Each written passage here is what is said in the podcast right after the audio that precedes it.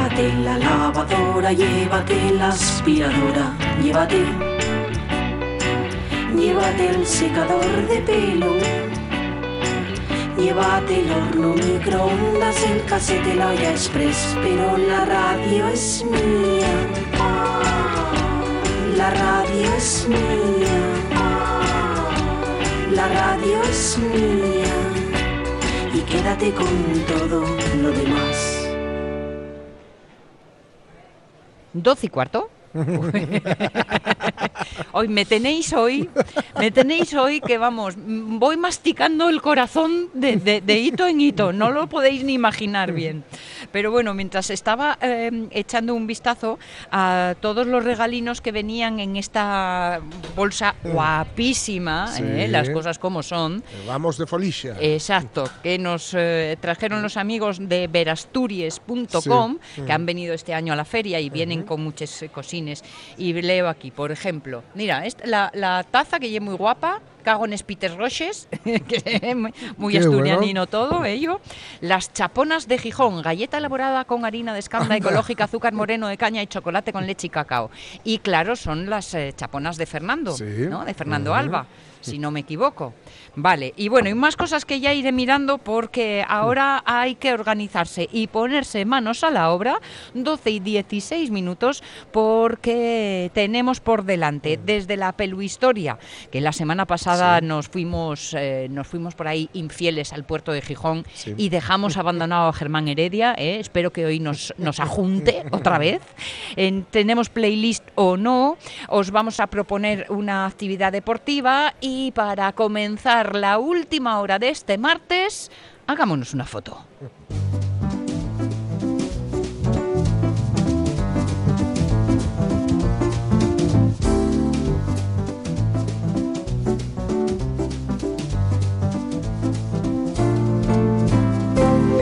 Luis José Vigil Escalera, ¿cómo estamos? Hola, buenos días. Buenos muy, días. Muy aquí. Qué bien verte, qué gusto. Nosotros estamos muy dulces, que lo sepas. Eh, sí, sí, sí, sí. Y más gordos que cuando marchasteis. Ahora, después con la carrerina ya baja azúcar.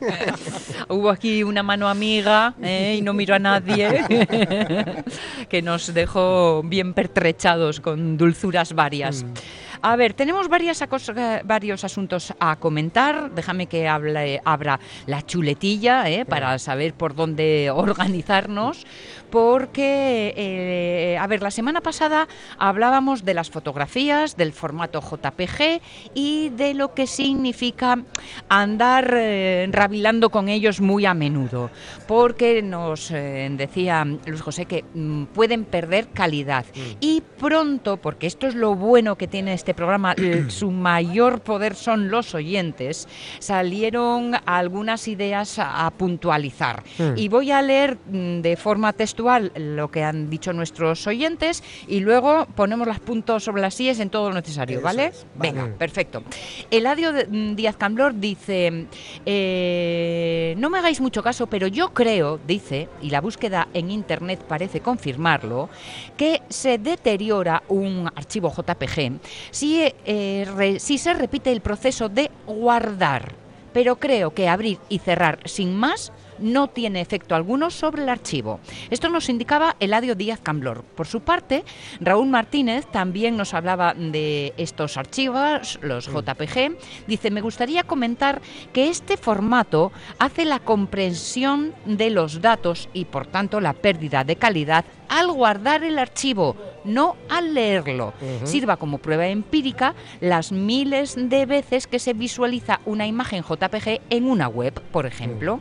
Eso sí, esta degradación eh, quizás se produce por parte de alguna aplicación o dispositivo que tras visualizar la imagen la guarde sobreescribiendo de la original. En ese caso, eh, parece evidente que es un mal diseño de ese app o de ese dispositivo. Bueno, hasta aquí lo que plantean los oyentes. Hasta aquí lo que entendemos. pues vamos a darles una respuesta a la gallega. Tienen razón, pero no. empezamos bien. Empezamos, bien. Sí, evidentemente el, algoritmo de compresión es cuando lo guardas, ¿vale?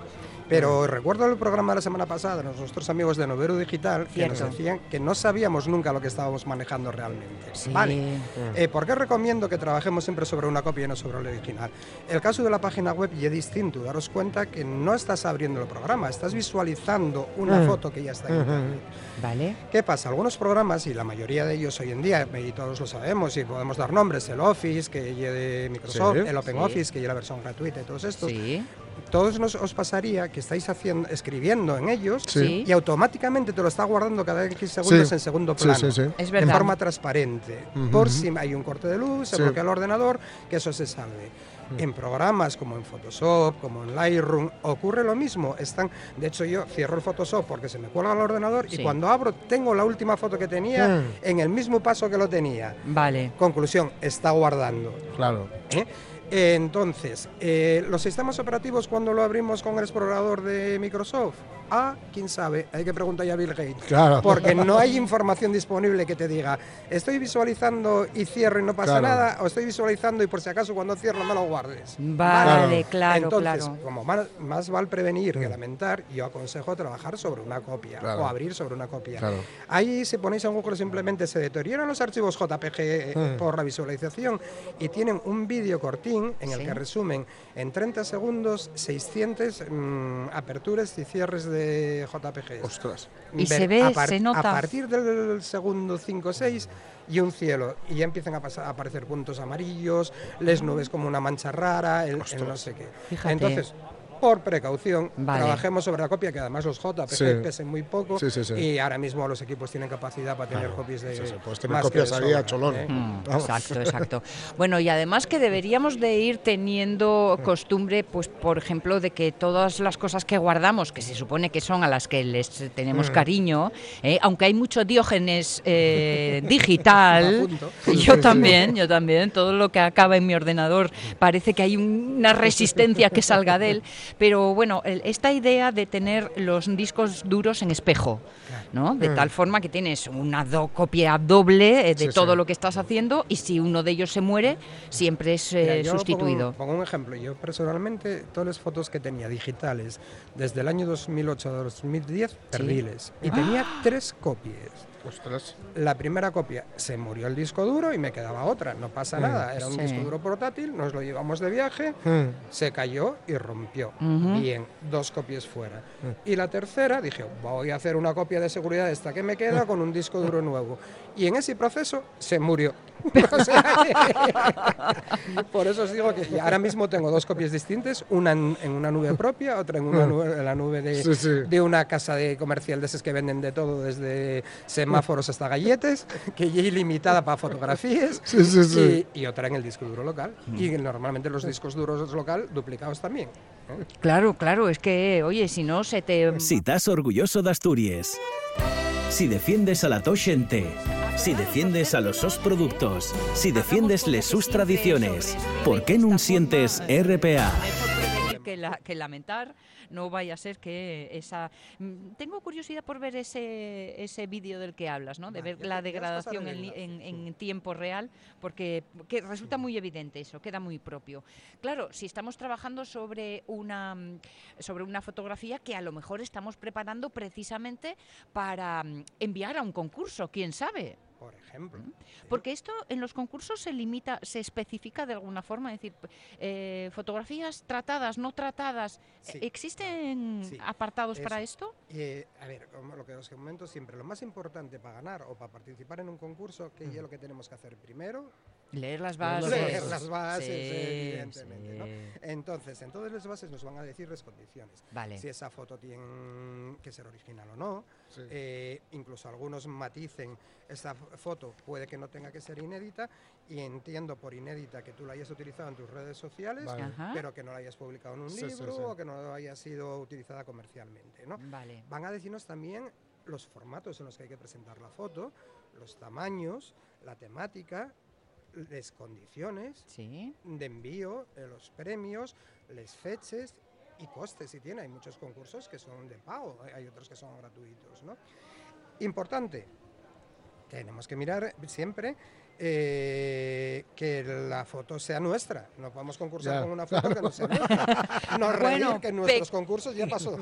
Pequeño detalle a tener en cuenta esto. Claro, claro, claro. Madre mía. Claro, y, y- pero y ese tipo de cosas, hombre, hoy en día eh, el mundo está tan interconectado que acabas enterándote, pero si no, ¿cómo se puede evaluar eso? ¿Tenéis un, un- No, algún tipo de...? Claro, imposible. claro. Una de las cosas que se quitó casi- en casi todos los concursos era lo de no po- ha podido ser presentada nunca a ningún concurso.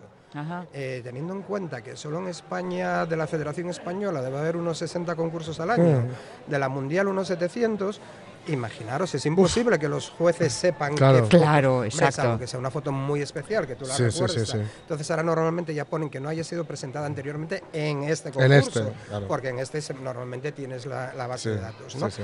Eh, otra cosa que hay que tener muy en cuenta con los concursos, que a veces da problemas, y es que hay que mirar bien las bases que nos digan si por el solo hecho de presentarnos Sí. cedemos los derechos de Ah, esa sí, imagen sí. a los convocantes. Muy ¿vale? importante esto. Eh, no- lo normal y lo ético y es que las fotos mm, finalistas y las ganadoras, porque tanto unas como otras iban premios, las finalistas normalmente van a una exposición que va a ir rodando, es un premio, no es Sí. pero es un Sí. premio, y las, y las ganadoras, bueno, pueden tener premios económicos o lo que sea. Mm. Es normal que la, que la entidad organizadora pueda hacer uso de ellas.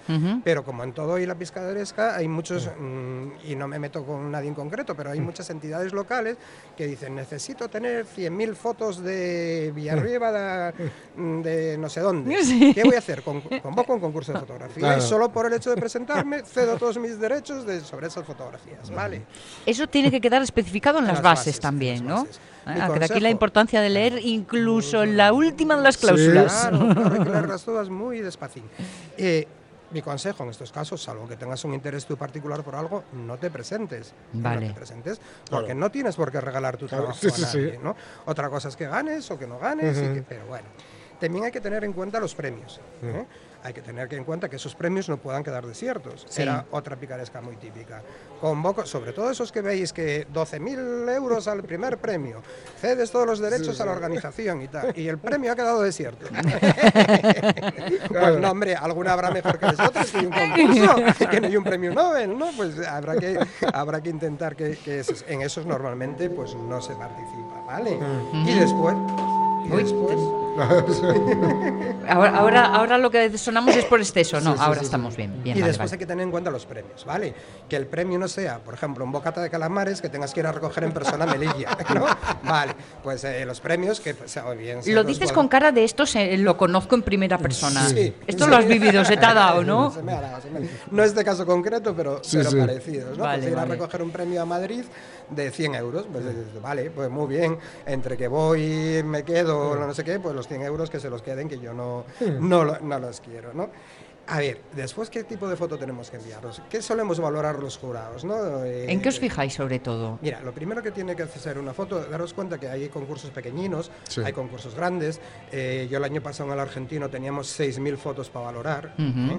Eh, la foto Madre tiene que mía. entrarte por los ojos. Tiene- o sea, una foto tiene que tener lo que nosotros llamamos impacto visual. Vale, vale. ¿Cómo se consigue el impacto visual? De muchas maneras. Esa es una de las críticas que dicen a los jurados. Así que solo valoráis el impacto visual. Y que al final, y, el, y es lo que estamos valorando. Claro. Que esa foto te quede grabada en la retina por los años. ¿no? Claro, es que Eh, si tiene una técnica exquisita y todo está perfecto, pero no transmite, eh, el objetivo final o el objetivo verdadero mm, se ha, se ha perdido, Se ha perdido. que es la comunicación. Eso es, la foto tiene que, como hablamos el otro día de 24 France, tiene, Sí. tiene que hacerte, lo primero tiene que contarte algo, hacerte pensar Claro. sobre ella. Coño, ¿qué está pasando? ¿Qué pasó? ¿O qué va a pasar? O- y después tenemos en cuenta tres cosas. La estética de la foto, Claro. evidentemente, tiene que ser algo estético. La composición, si la tiene ya, pues estupendo. Y por último, por último la técnica. Una foto puede ser una foto totalmente movida, como les de Bari Caramés, que fue el Premio Nacional de Fotografía, Sí. pero tú sabes que hay una intencionalidad, Claro. hay una estética y hay un trabajo.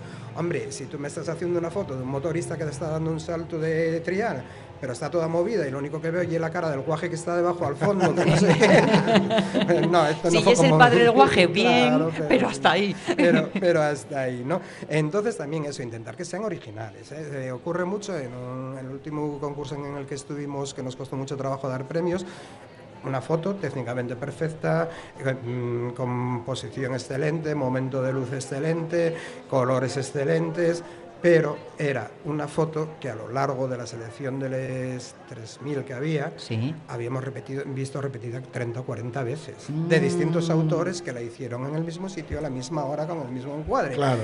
Mm, al final ganó, al final ganó porque era la mejor y era la que más habíamos valorado a los jurados. Pero de eso que dices tú... Que te- te queda mal sabor de boca te el queda mal hacer sabor de esto. boca en hacer eso, ¿no? Eh, de todas maneras, también eso, la gente que tenga en cuenta que los jurados, eh, ya lo dice el nombre, siempre fallamos, ¿no? Sí, sí. Siempre fallan y a veces se equivocan. Claro, claro.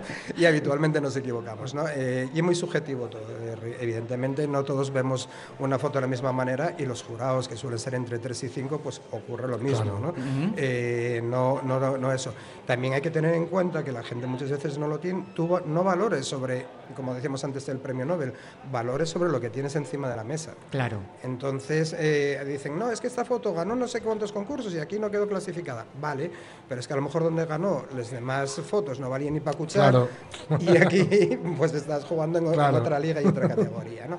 También tener siempre en cuenta que los, los concursos y un juego, y es que además un tema que, que siempre crea mucha controversia, y un juego que unas veces ganes y otras veces pierdes. ¿no? Bueno, claro. Normal, no- normalmente dices, oye, es que esa foto que ganó mm, no es tan buena como la mía, la mía es buena. Sí, puede que ser que sí, pero los jurados no lo vieron así. Claro. Pero tú ten en cuenta también que cuando gane la tuya, el otro va a decir, Claro. esa foto no es buena, era mejor la mía. Claro, ¿eh?". esa no es la buena. El, el- Claro. el elemento subjetivo Claro, aquí claro, es lo que lo diferencia todo. Claro, claro, claro. Eso, intentar buscar momentos irrepetibles o cosas nuevas, sorprendentes, ¿no? Yo, por experiencia propia, no concurso mucho y no suelo concursar mucho. Y normalmente eh, fotos de Asturias tienen mucho impacto. ¿Por qué? Porque no están tan vistas como están vistos pues los chicos de los caballos chinos, los Dalai Lama moviendo la melena con el agua al aire y todas estas cosas, ¿no? Entonces esto normalmente mm, eso. Otra cosa de las que yo recomiendo ir siempre y esos concursos virtuales de premio a la foto que más gustos, más me gusta tenga. No. Sí, no, no sí. es la mejor foto y es la que No, el no. chico tiene más amigos virtuales Claro. y más capacidad de convocatoria. Y después eso Claro, crea claro. frustra- frustraciones, ¿no? La gente se frustra. Ah, mira qué foto más mala ganó, es que era la, que- la que más amigos tenía, Claro. ¿no? No era- Claro. no era la mejor, ¿no? Exacto. Eso vosotros cuando organizáis concursos y tal, mm, eh, siempre a base de jurado, entonces, ¿no? Que Sí. por lo menos defienda la decisión un, un argumentario más técnico, más profesional. Eso es. A veces en algunos concursos lo que sí se hace es añadir después la- la- el premio a la foto más valorada por el público, bien Vale, sea por, vale. por redes sociales, bien sea por Sí. presencia en la exposición. Y bueno, pues sí, y un apartado que está ahí, la más valorada por el público, y esta. Lleva un premio aparte de los premios. Sí, sí, sí. Oye, ya que Como el estamos... premio del público en el cine. Claro. Sí, sí, ejemplo. eso, esa idea. Ya que estamos hablando de premios, está en marcha fotogenius.es. Eh, no, Fotogenius.es es la plataforma donde están ahora mismo la mayoría de los concursos. Ah, vale, Empezó vale, vale. siendo una cocina así local a nivel de España y ahora ya la Federación Internacional y muchísimos concursos, porque hay un sistema muy bueno, ¿no? Cada jurado vota desde casa, no sabe lo que voten los demás, el Ah. propio programa suma, te dice la- las fotos que, que son las que más puntuaciones obtuvieron e incluso te da una posibilidad que en caso de empate Sí. Él te puede hacer el desempate automático, Anda. teniendo en cuenta el número de premios que lleva el mismo autor, la valoración media de todas las fotos Oh, del mismo bueno. autor y tal, y con Ah, lo cual, mm, mira. muy bien, muy bien, muy bien. Y un sistema que más funciona muy bien. Y tenemos Mm. ahora mismo, eh, asemillando siempre, estuvimos con concursos, empezamos con la Sidra y ahora estamos colaborando con el Colegio de Enfermería del Principado de Asturias. ¿no? Vale. Tienen ahora mismo un concurso abierto que son gratuitos, los concursos que organ- organiza Semillando siempre son gratuitos para los participantes y este es muy bueno, tiene buenos premios, ¿eh? que la gente se lea las bases en exodos.es con X, Vale. la primera y tal. Eh, siempre con la ética, eh, la Federación Española y, bueno, y la internacional tiene una ética de concursos. Quiere decir, no pueden quedar los premios desiertos, ah, sí, si, sí. si se obliga a recoger el premio hay que hacerse cargo de los costes y si no se envía. Vale. El lado luminoso de todo eso que contaste. claro, claro. Pen- Sí. Pensando sobre todo en el participante, En el que es la verdadera es. fuerza. La- las fotos ganadoras y finalistas sí pueden usar, ser usadas para la promoción del concurso o Sí. para la entidad, en este caso el Colegio de Enfermería. Bueno, pues, por ejemplo, en Oviedo, que ahora tienen locales nuevos, hicieron unos vinilos con las fotos ganadoras del Sí, año pasado. claro. O sea, que es una forma de reconocer también al autor y siempre se cita al autor Claro, claro, y, claro, y claro, demás, ¿no? Está bien. Eh, el tema en este año en concreto, déjame leer a mí la- la, La chuleta. la chuleta es como, como, como ve la gente a la enfermería. Vale. Y, la, y cómo valoran los cuidados a las personas. A las personas. Porque el año pasado nos faltó la palabra personas y recibimos 100.000 fotos de ciervos, pajarinos, pollinos y no sé qué más. Pero bueno, siendo el colegio de enfermería, llevamos a hacer como los americanos. No mete al gato en el microondas. me gusta, me gusta esa idea. Siempre nos recomiendas una exposición que no perdernos. ¿También esta semana tenemos? Sí, y además Vale. esta semana voy a, a barrer un poco para casa. Me a- parece vamos- estupendo. Vamos a barrer para el Hospital Valle del Nalón, que Ajá. hace una, es del área optada del SESPA, que hace una labor impresionante. Tiene una sala de exposiciones permanentes en las consultas externas y allí siempre tienen fotografía, arte y demás. Esta vez tiene además de eso tiene una cosa muy solidaria, que son es la, la exposición, es que es muy larga, voy a leerla, del sexto concurso de fotografía 2021 de la Asociación de Padres y Amigos de Deficientes Auditivos APADA Asturias. Entonces visibiliza un poquitín y lo importante es que mm, todos pensamos que los de- con las discapacidades auditivas Sí. en el lenguaje de los signos de frente, no.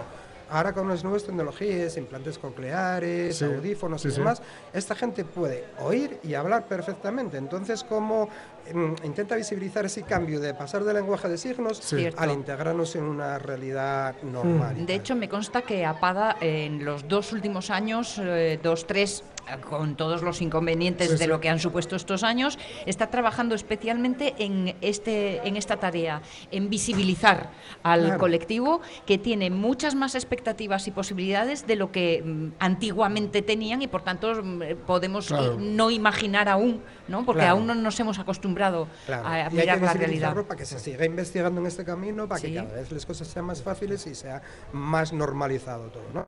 También Oye, quiero- pero me dices que es una sala de exposiciones que está en el hospital. ¿Eso qué quiere decir? ¿Que solo pueden visitar los pacientes? No, lo Ah, puede visitar todo el mundo, Ah, pacientes, vale. profesionales, público. Eh, las limitaciones que pueda haber será por horarios, está abierta las 24 horas del día. Vale. Evidentemente, si entres fuera de horarios habituales, tienes que ir por la puerta principal del hospital y allí avisar, oye, quiero ir Sí. a ver la exposición, y Vale. ya te acompañarán. Si en horario normal, pues puedes pasar y, y vela.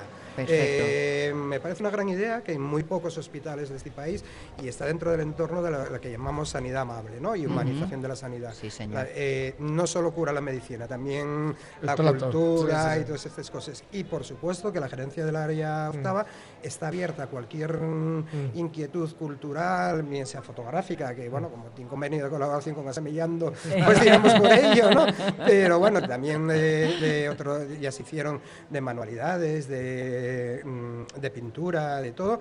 Simplemente te pones en contacto con la gerencia y tendrán Vale. todas las facilidades del mundo. Perfecto, perfecto. Y antes de marchar, queda un puntín para ahí.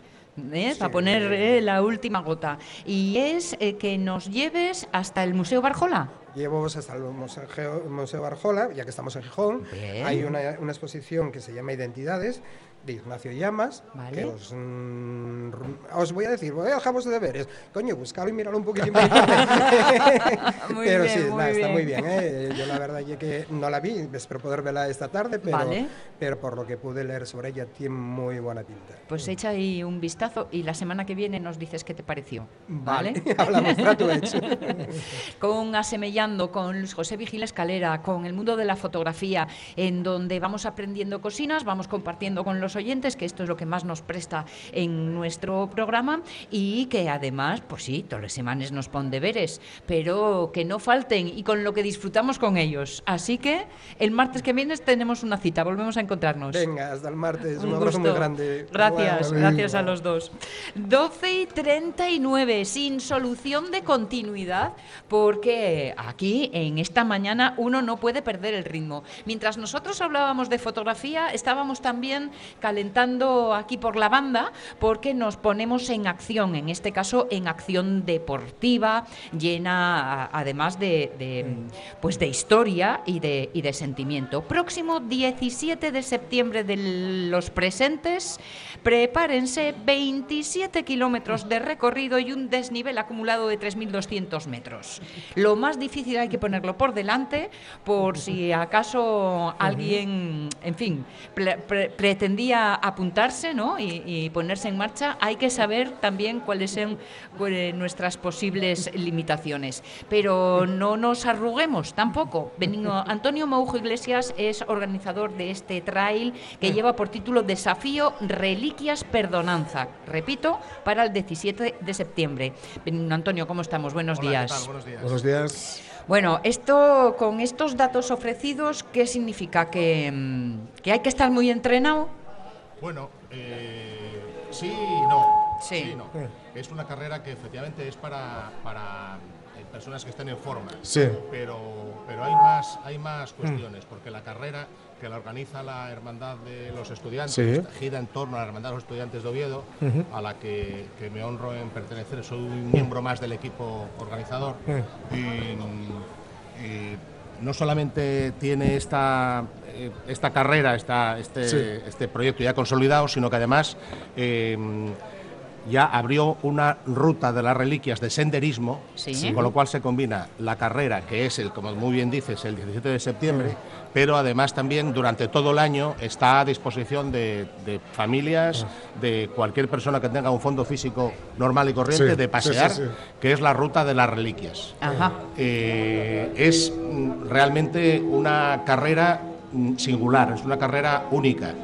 Y lo decimos con datos no subjetivos, sino con, ob- con datos objetivos. ¿Por Vale. qué? Porque, eh, como muy bien decías, a una historia, Sí. a una cultura, Sí. a una tradición, a una identidad asturiana, naci- nacional también, religión, deporte y mucha, mucha naturaleza. Claro. Porque no olvidemos que eh, pasa por entornos maravillosos de, de Morcín, de Ribera de Arriba, el Monsacro y entra en Oviedo por la, la senda verde por Fuso de la Reina. El Monsacro, que es el punto de partida, ¿no? Desde Sí, ahí el punto de partida es eh, la Foz de Morcín, que Vale. es de la falda del Monsacro.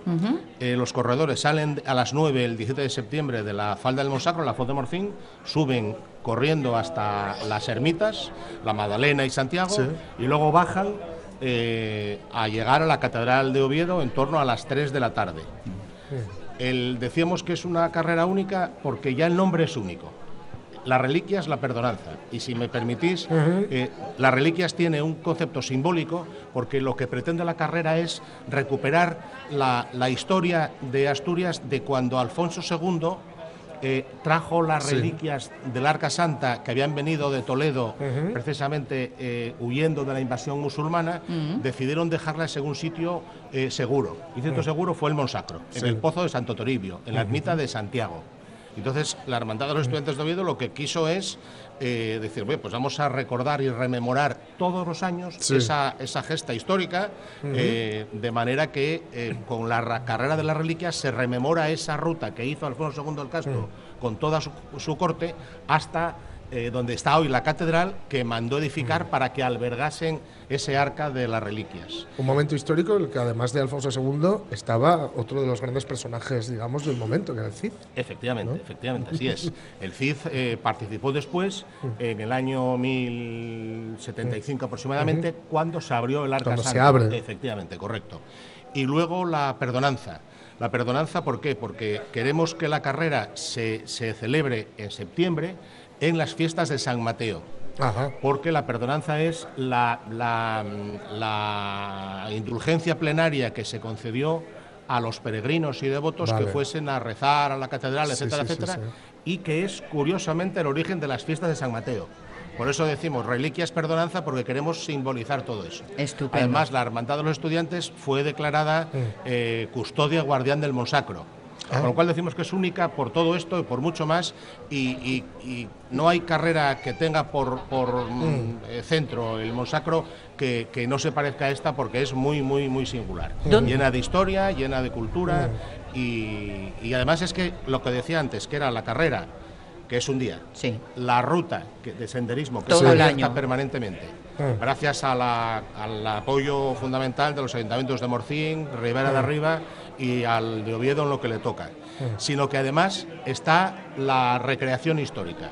Bien. Eso es muy importante. El día de la carrera, a la vez que llegan los corredores a la Plaza de la Catedral, ahí llega también eh, Alfonso II con su séquito, Ay, qué bueno. que son los, los miembros de la cuadrilla de los estudiantes, llevando a hombros el arca santa, con lo cual es una, una mezcla pues eso, de Sí, sí, cultura, sí, sí, diversión, eh, tradición, historia. La verdad es que muy, muy interesante. Para apuntarse a la carrera, Pues mira, sí. eh, además es una época buena para apuntarse ahora, porque hasta el 26 de agosto eh, la inscripción cuesta 25 euros. Sí. A partir del 26 hasta el 12 de septiembre es un poco más, son 30, con lo cual animamos a todos a que lo hagan Pues ahora. Eh, hay que apuntarse en la web de la carrera, ¿Eh? que es www.desafioreliquias.org. Bien. Con poner en internet desafioreliquias te sale ya. Vale. Es una operación Vale, vale. sencilla de hacer. Vale. Cuando decimos lo del precio de apuntarse es un precio simbólico, porque fijaros que con la bolsa de corredor que estamos preparando, Eh. eh, que contiene camisetas eh, Claro. de calidad, contiene claro. múltiples regalos, ya prácticamente Sí, sí, ese sí. precio se cubre. y luego en Meta, pues hay, eh, que os invitamos, no os lo perdáis, os, os Sí, lo sí, invitamos sí. expresamente, hay eh, paella, discreción, Ah, bueno. degustación de Bueno, productos, los corredores tienen autobuses gratuitos para subir a, a- para ir desde Oviedo hasta Hasta Monsacro. hasta la Foz de Morcín. Bueno, hasta el Foz. Luego el ejército colabora también poniendo eh, dos camiones para que los corredores cuando lleguen a, a la línea de salida, si quieren dejar sus pertenencias, sus Ah, bolsas, sus vale. mochilas, lo recoge un camión del ejército y lo lleva luego a la meta en la plaza de la catedral. Con lo cual eh, hay muchísimas cosas que estamos negociando también para que haya unos pequeños vestuarios y unas duchas muy próximo a la, a la. A la meta. eh, con lo cual, bueno, yo creo que, que- está que todo pensado. Está casi todo pensado y lo bueno es que el año que viene, el año pasado salió muy bien, que fue el primer año. Este eh, mejor y, este el que viene salir- increíble. Eh, Nosotros nos acordamos mucho eh, el año pasado y este sobre todo de, de un gran impulsor de la carrera que fue compañero nuestro en los estudiantes, que era Iván Martínez Llosa Vargas, eh, muy llorado por todos nosotros, que fue era el alma mater de la carrera y se tuvo un accidente en el Pajares y, y- y murió en un accidente y esto también va por él. Pues es el momento de esos recuerdos y ese cariño que se demuestra en este caso con el esfuerzo de los carreristas. Sí, sí. La palabra no existe, pero Se demuestra andando y permitidme.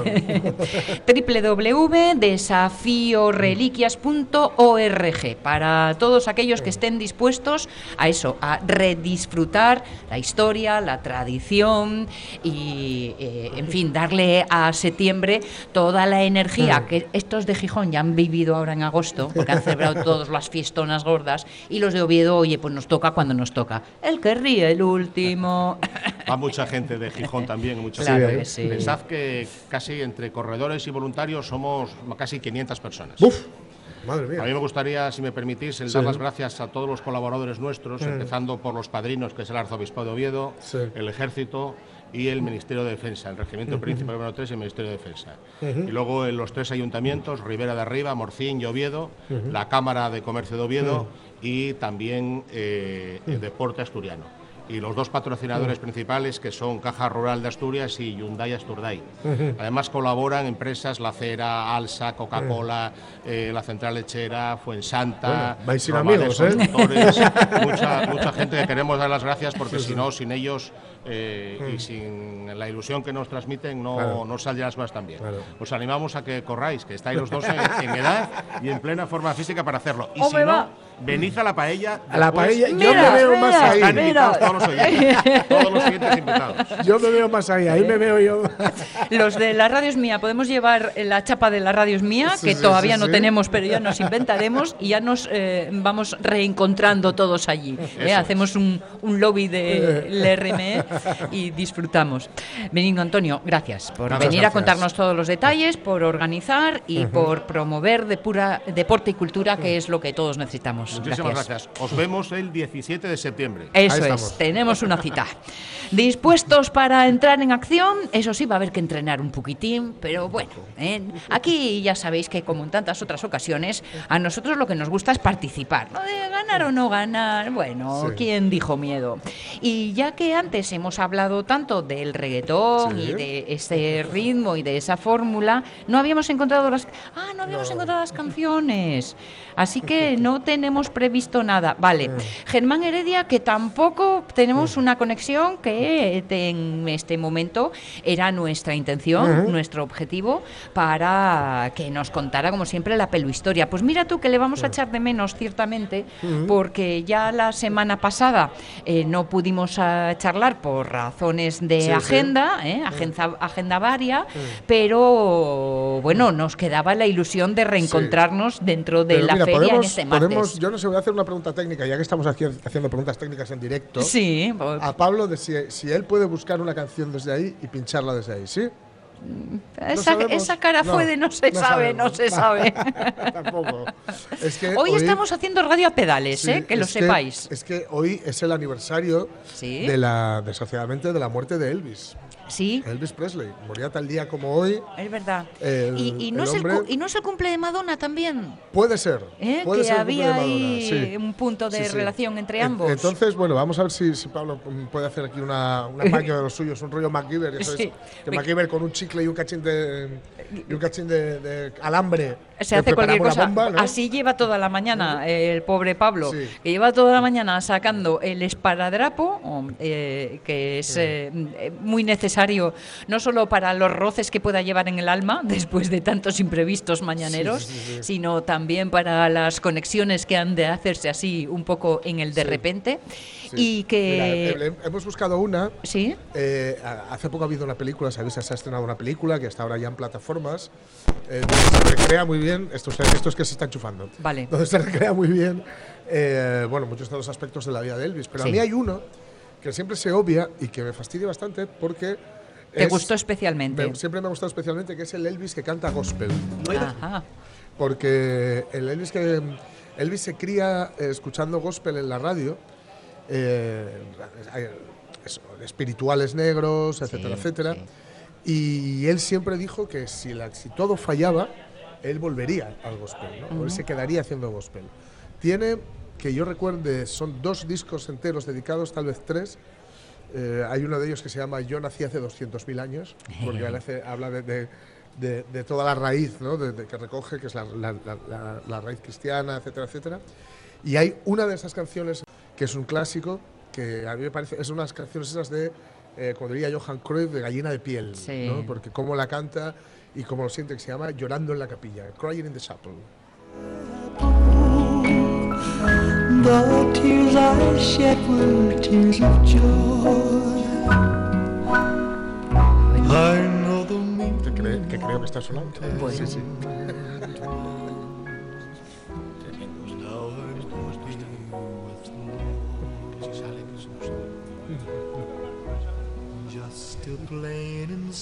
child.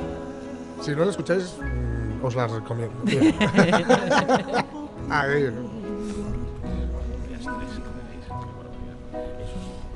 I pray the Lord that I'll grow stronger as I live from day to day. I've searched and I've searched, but I couldn't find no way on earth to gain peace of mind. Now I'm happy and the chapel. Qué bonito. Sí, señor. Sí.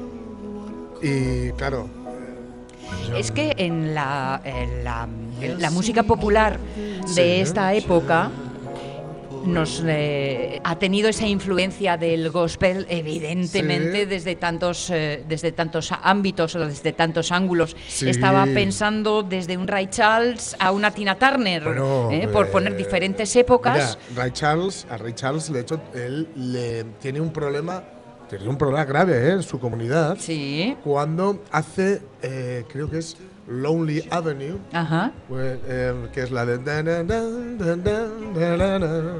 Eh, y luego el estribillo es así como, I live in a lonely avenue. dan, dan, dan". ¿Por qué? Porque toma elementos del gospel, pero los desacraliza. Sí. ¿no? Y los hace especialmente sudorosos y palpitantes, que es como Hmm. él interpretaba. Entonces, toda su comunidad, eh, o gran parte de su comunidad, incluida su pareja de ese momento, le echan una bronca terrible y le acusan de impiedad. Ujú. Le acusan directamente de utilizar una música que está dedicada a Dios Sí. para algo que no mm, es dedicado Que estaba dedicado a los Ah, hombres. Claro, claro, claro, que tiene más que ver con, en fin, eh, otra cosa, ¿no? Entonces, bueno, a Elvis le pasaba un poco lo mismo. Elvis era Dios y el Dios y el diablo, ¿no? Mira, le voy a pasar ahora una canción a Pablo a Sí. su WhatsApp para que la- para que desde ahí pueda pincharla, ¿vale? Eh, él en el comeback del 68 eh, lo que ocurre es que, bueno, hacía mucho tiempo que no estaba operativo él, ¿no? Porque había dedicado a hacer películas. O lo que fuera. lo que fuera aquello. que- Bueno, hacer business. Sí, hacer business ¿no? en la pantalla. Esto era mu- mucho idea del coronel Parker, ¿no? El Sí, coronel Parker sí. que la película interpreta a Tom Hanks, Que, ¿vale? que es real, en realidad la, pre- la película, hasta lo que he leído, es- va más sobre el coronel Parker sobre- que sobre el la cantante, ¿no? influencia del coronel Parker. A a Elvis le hay gran parte de su carrera de su carrera que se la estropea el coronel Parker y lo que se llamaba la mafia de Memphis, es decir, eh, quien es el séquito que tenía Elvis, ¿no? Sí. Eh, en, el, en el comeback del 68, eh, eh, ellos cogen a un chico, un director de, de- que se dedica especialmente a trabajar con la televisión, que maneja muy bien un medio que es nuevo hasta ese momento, hasta en ese momento, perdón. Y, y, eh, Elvis se entrega a él, ¿no? Y Elvis tenía pánico escénico, porque hacía mucho tiempo que no tocaba Ajá. y había público real. Y hay un momento en el que lo que hacen es, él se relaja al ver que está tocando con su banda de siempre, con la que había mm, casi casi empezado, ¿no? Vale. Bueno, hay un momento en el que se- ahí se estrenan algunas canciones, eh, es el relanzamiento de Elvis y tal, pero también se repasan las antiguas canciones, los antiguos hits de Elvis, pero eso sí, por un Elvis mucho más peligroso o igual de peligroso que antes de hacer la mili. Un Elvis encuerado de negro Oh, y que eh, mirando fijamente a las chicas que están alrededor canta así.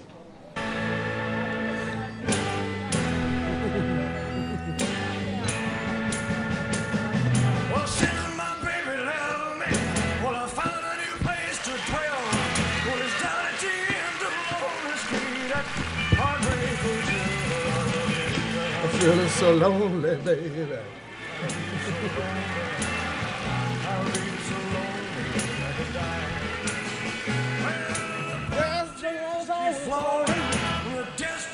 Dressed in black. Well, they've been so long on Lonely Street.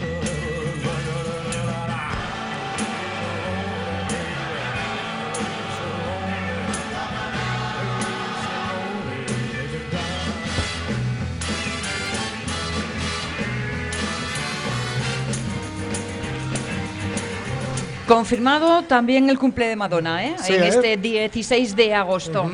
Del 58 es Madonna. Bueno, ya, ya- Déjame ya- que eche los cálculos, a ver, espera, espera.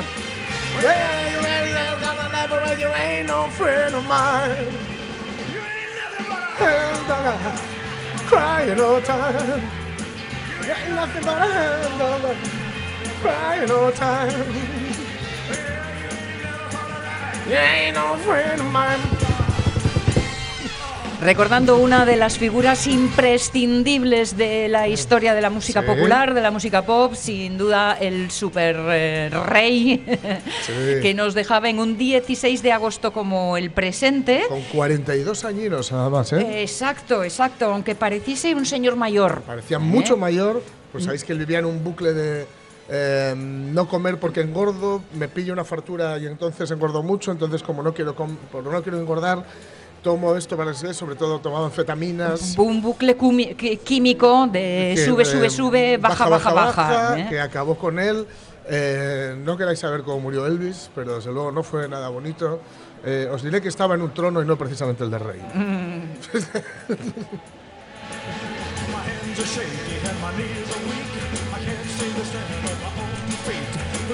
Bueno, pues eh, no sé con qué tipo de corona, pero coronaos terminamos hoy, después de lo que hemos ido luchando contra las inclemencias. Pero ¿quién dijo miedo? Ah. Y sobre todo, cuando uno está pues en buenas manos, es decir, Claro. las de los amigos, pues se entrega al frenesí con esa seguridad de que poco a poco podemos resolver todos los inconvenientes. Y la prueba es que hemos alcanzado la una de la tarde y mira, sobrevivimos. Y además tenemos galletitas y nos han traído regalos y hemos charlado con vosotros. Vale, pues eh, nosotros lo que vamos a hacer es convocaros también para mañana, porque nos despedimos ya con Pablo de la Cal en los mandos técnicos, Jorge Alonso al micrófono, también aquí quien os habla, y mañana nuevos amigos estarán dispuestos a acompañarnos. ¿Tú también?